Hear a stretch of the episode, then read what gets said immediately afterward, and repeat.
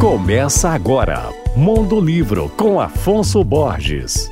Alô, ouvintes leitores da Alvorada FM. O assunto de hoje é o livro Toda Cicatriz Desaparece, do jornalista, escritor e editor Rogério Pereira, que fundou o jornal Rascunho, um dos principais jornais de literatura do Brasil. Lançado recentemente pela Maralto Edições, o livro reúne 40 crônicas em que o autor recorda as dores e as alegrias da sua infância. Rogério nasceu em uma família pobre e de pais semi-analfabetos no interior de Santa Catarina. Ele se baseia em suas experiências em casa, na escola e no bairro onde morava para escrever os textos que formam um livro. As crônicas foram organizadas pelo escritor mineiro querido Luiz Rufato, autor do premiado romance Eles Eram Muitos Cavalos, de 2001. Ele também assina a apresentação do livro do Rogério. Rogério Pereira tem contos publicados em países como Alemanha, França, Peru, Equador e Argélia. Ele também escreveu um romance que foi finalista do Prêmio São Paulo de Literatura e recebeu menção honrosa no Prêmio Casa de las Américas. O título do romance é